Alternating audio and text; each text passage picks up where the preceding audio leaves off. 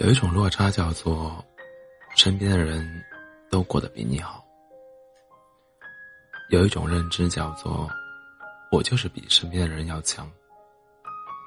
前者是看不见别人的努力而生出的嫉妒，后者是毫无来由的自恋。人皆有之，并乐此不疲。因此，当大多数人尴尬的发现。自己只能在朋友圈里看别人走遍世界，在朋友圈里看别人在各种风景和美食时，一边想着这样的机会怎么不落在自己的身上，一边玩着手机直到凌晨，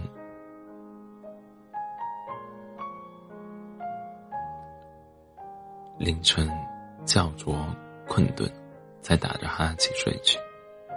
那么。长此以往，你除了能长得比别人胖，还能有什么能比得过比你更努力的人？你根本不知道差别，其实从你出生那一刻就开始了。你们都是圆滚滚的婴儿，小胖腿，但是别人家的孩子喜欢爬来爬去，满地打滚，而你，妈妈将你从手上放下，你就哇哇大哭。你妈妈不得不将你又从地板上抱起来，你便心里安慰自己，没事儿，安分一点也好，老实。于是你再长大一点，你愿意走路了，不过你只是想去零食架，去小卖部，全家人都跟在你后面，想给你喂饭，你成为了全家人的中心，主角。所以你后来天真的以为。你也是全世界的中心和主角。你只需要饭来张口，衣来伸手，反正这些本该你要去做的事，都有家人来为你完成，你不必有一丁点儿操操心。所以你变得更懒了。所以当你的同学在认认真真学习完成自己的作业的时候，你没有完成。你只是问那些成绩好的同学，能不能借我抄一下？你根本懒得将自己的时间花费在课本的知识上，你只喜欢玩文具盒，玩前面女生的头发，你只想着上课的时候为什么不能出去玩？你还想着学校附近哪家店子在卖新的游戏卡？所以，当别的同学在准备即将到来的考试时，你全天抱着游戏机，你想，这个可比那些无聊的书有趣多了。那么多字，你真懒得看。反正那到时候参加考试，问成绩好的同学要答案就好了。所以，当别人取得比你更好的成绩的时候，你说，有什么了不起？他们不过是书呆子一枚。后来，你以低劣的成绩考到不算太好的学校，你骄傲的告诉自己，这有什么？很多人，很多出人头地都是成绩差的人。随着你进入青春期，你的荷尔蒙旺盛，你在这个学校找到了所谓的爱情，每天写着不知道从哪里抄来的情书，你说这就是爱呀？你只想用现成的东西去讨好对方。却从不费心思想出一句属于自己创造的甜言蜜语。你也越来越学不进东西，但你却还始终坚信自己比任何人要强，做什么会什么。可是你，可是自己这么优秀，为什么喜欢的女生会看不上自己呢？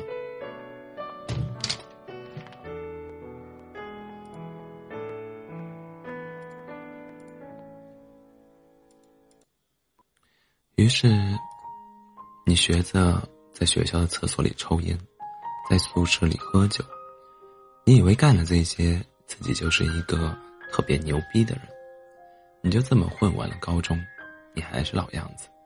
你没有一个积极向上的爱好，也没有一个好的新生活习惯。你看多了虚伪、成人的利益，你就以为优秀就是比谁人脉好，比谁人脉广。你以为成熟就是相互客套和虚伪，你从来没去做过任何一件能提升自己能力的事情。你经常在上课的时候睡着，你以为你以后的工作也有别人来帮你解决，所以你看着奋斗的别人，嘴角总是若有若无，若有若无着一股嘲笑。所以整个大学时光，你还是玩，还为每次偷懒而欢喜。你从没有做过兼职，因为对你来说太累。你也从来没有认认真真上过一堂对你有用的课。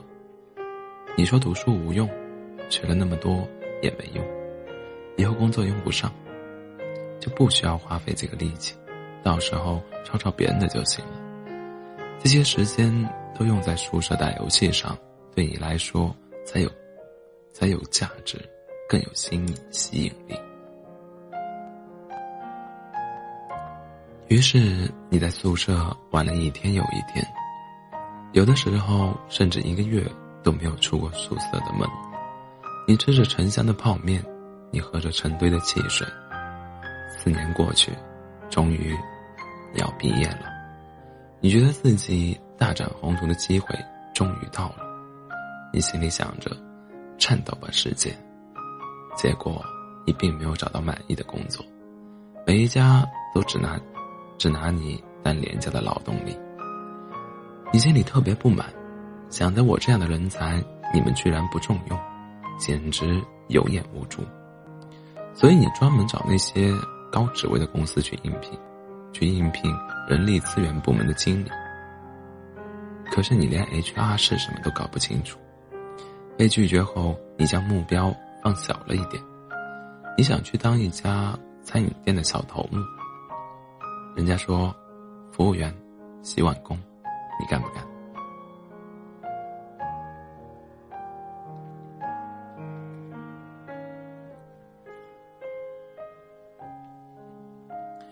你觉得这对你来说是奇耻大辱？你明明这么努力，每天都在努力想着怎么去找一个赚钱多又清闲的工作，可是偏偏没有一个人对你垂青。于是，你希望你忘年的父母帮你解决问题。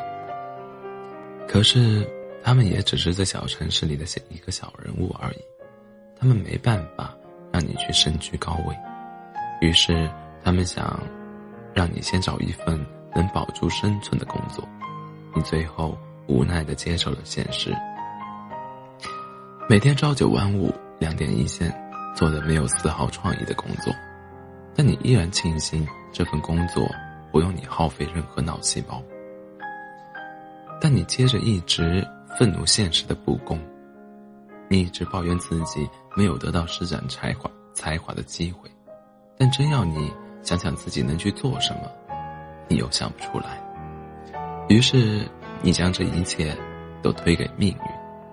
你说：“我这么平庸，全部是命运的安排。”不是我不努力，我每天都在努力，我每天都在坐公交车辛辛苦苦上班，但工资却那么低，于是你心里又有了一股愤怒。为什么当年和我一起的读书的同学能够这么风光？